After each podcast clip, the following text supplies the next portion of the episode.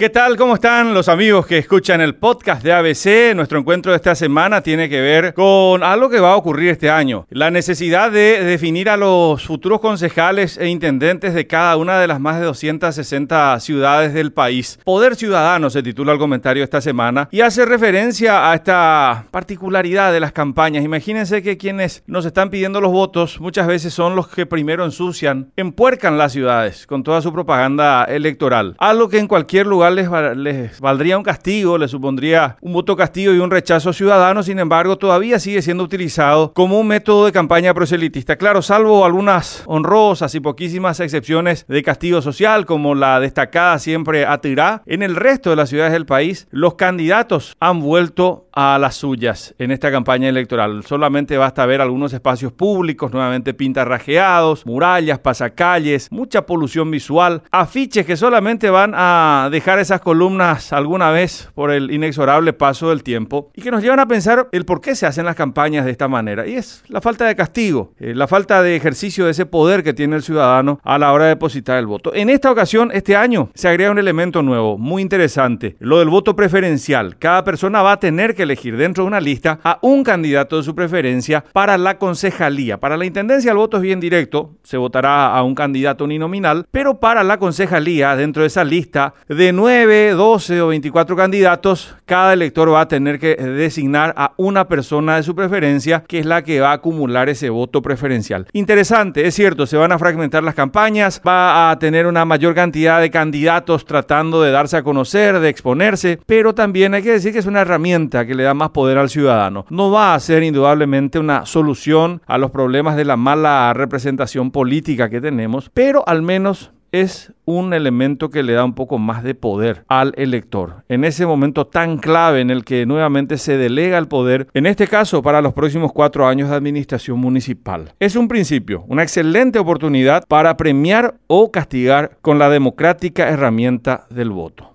Hasta la próxima semana.